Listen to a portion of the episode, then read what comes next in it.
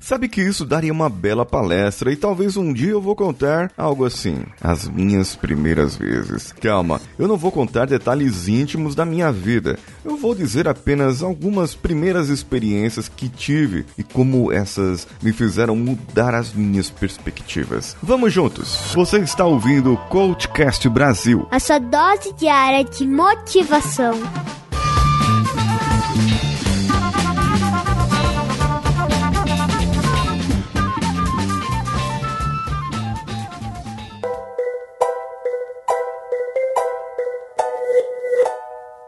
Considero isso como meus milestones. Milestones são aquelas pedrinhas que ficam no caminho e que fazem você mudar de rumo. Bem, quando eu estava na primeira série, um amigo meu me chamou, sabe aquele cutucãozinho no ombro, assim com o dedo, e chama, ei você, me deu cutucão. Quando eu olhei para trás, é, que foi? Aquela criança ingênua, primeira série ali, eu tinha seis anos de idade e eu só vi um murro no meio do meu nariz.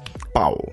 Bem, se eu não tivesse puxado meu pai pai e sabido que o nariz do meu pai é meio tortinho, assim como o meu é, eu diria que foi culpa daquele soco que eu tenho o nariz assim, dessa maneira, um pouco avantajado. Mas eu atribuo àquele soco que provavelmente foi um desvio de septo que tive mais pra frente e que precisei operar, fazendo assim dessa do desvio de septo a minha primeira cirurgia com vida. Bem, então o primeiro soco no nariz que eu levei, eu levei uns três na vida, mas o primeiro soco no nariz que eu levei eh, me fez ter o meu primeiro desvio de septo e que seja o último. Eu lembro a primeira vez que fui fazer aquele exame da nasofase laringoscopia, sabe aquele exame lá que vem com uma mangueirinha e enfia pelo nariz, aquele exame é horrível. Fiz algumas vezes é para trabalhar a voz também depois, mas para fazer o desvio de septo, eu eu para fazer o desvio não, para fazer um viaduto, né? É para fazer uma obra faraônica aqui no tamanho do meu nariz, eu acabei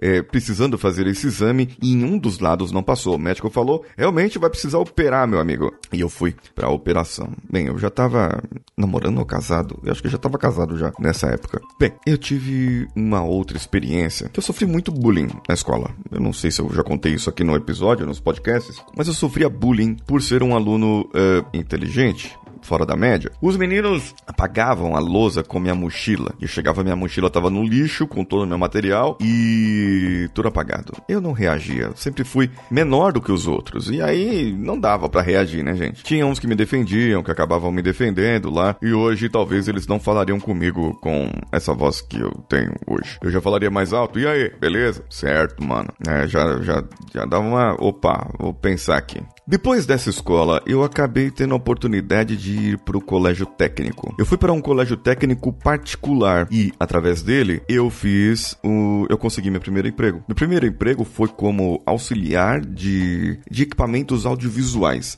Sabe, nas faculdades tem. Bom, gente, naquela época que eu comecei a trabalhar foi em 96, tá?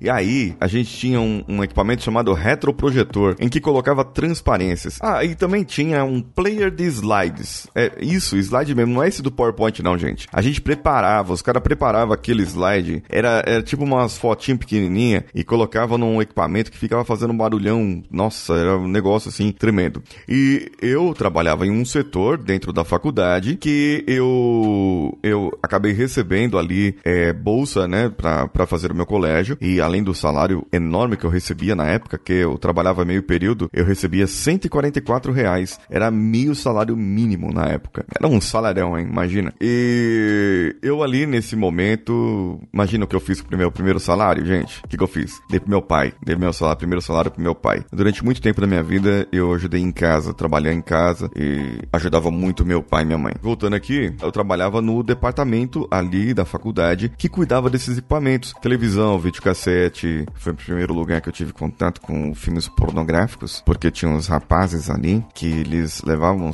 fitas, cassetes pornográficas para assistir. E eles sabiam que eu evangélico, assim, não gostava muito. Eu sempre saía quando eles estavam, mas às vezes eles trancavam a porta, não deixavam sair e ficavam fazendo bullying comigo. Como é de costume, muita gente fazer bullying com pessoas evangélicas e pessoas muito certinhas, como eu era. Hoje eu não sou tão certinho assim, mas eu queria voltar a ser. E, bem, é, através desse emprego eu consegui a bolsa de estudos. Mas aí teve e aconteceu um negócio. Eu estava no terceiro ano e iria pro quarto ano. Eu trabalhava à noite e o, o quarto ano era só à noite, não tinha de manhã. E eu estudava pela manhã e trabalhava tarde e noite. Então eu precisava decidir. Eu já estava em outro departamento, estava no CPD, Departamento de Sistemas, e eu consertava os computadores. Era o garoto do computador ali da empresa, da faculdade. Consertava computador, formatava, instalava o Windows, Windows 3.11, Windows 95, 98, esses aí, essas coisas. Né? Isso já era 97, por aí. 97, 98, por aí.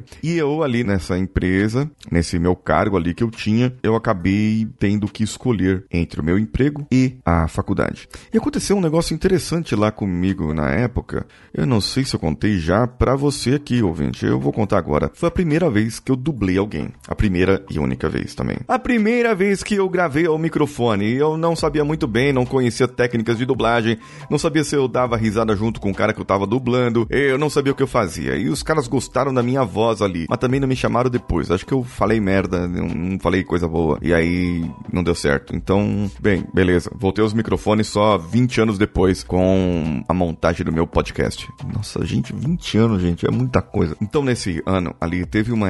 Eu tinha contato com o pessoal das outros departamentos, pessoal de comunicação social que fazia jornalismo e tal. E eu conheci um pessoal ali que era técnico também da rádio. E o meu colega ali, do, o meu chefe, no caso, que era meu colega de trabalho, ele me chamou e falou para mim: Olha, Paulo, você precisa escolher aqui, porque é, ou você vai pra faculdade, sai do colégio e vai pra faculdade e continua trabalhando, certo? E aí a faculdade tem de manhã, né? Você pode passar de manhã é, a estudar de manhã. Então eu iria na parte da manhã, eu estudava e continuaria trabalhando com o meu trabalho ali. E foi isso. Eu acabei escolhendo isso e eu acabei entrando nessa na faculdade. Não terminei o colégio técnico, embora o foco era eletrônica ali. Não fiz o quarto ano e acabei entrando para a faculdade, minha primeira faculdade, que eu fiz engenharia mecânica com ênfase em controle e automação. E naquela época, sim, era uma das poucas, tinha três faculdades em São Paulo que tinha esse curso com essa habilitação e foi bem legal, uma ótima experiência. Mas quando aconteceu do segundo ano da faculdade para o terceiro,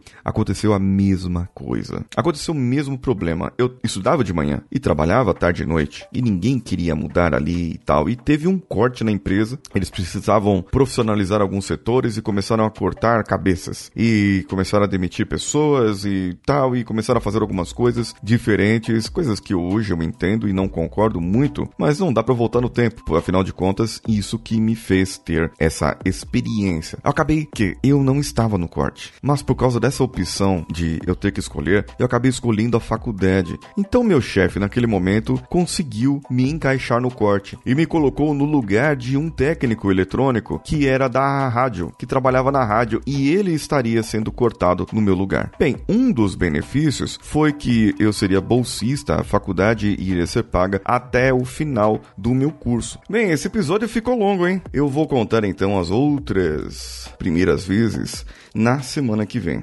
Então, fique junto comigo aqui até amanhã com outro episódio e na semana que vem, não perca, eu vou terminar de contar sobre as minhas primeiras vezes. Entre em contato comigo lá pelo paulinhosiqueira.oficial e diga para mim quais foram as primeiras vezes que te marcaram na vida e eu vou compartilhar lá nos meus stories. Se você compartilhar comigo, eu compartilho nos meus stories. Também você pode ir no meu youtube.com barra Paulinho Siqueira e falar comigo lá. Não, não, você vai me ver lá. Quer falar comigo? Quer entrar em contato comigo? Vá no Telegram t.me barra coachcast ou no WhatsApp bit.ly barra coachcastwpp. Ah, fique atento, porque pro final desse mês, lá pro início de dezembro, eu irei anunciar um evento, o primeiro evento em que eu terei a minha palestra divulgada e eu quero a sua presença. Então fique atento, farei preços módicos ainda mais com 50% de desconto para ouvintes do CoachCast, hein? Eu espero você lá, cumprimentar você e a gente poder fazer muita coisa mais juntos no ano que vem. Eu sou Paulinho Siqueira. Um abraço a todos e vamos juntos!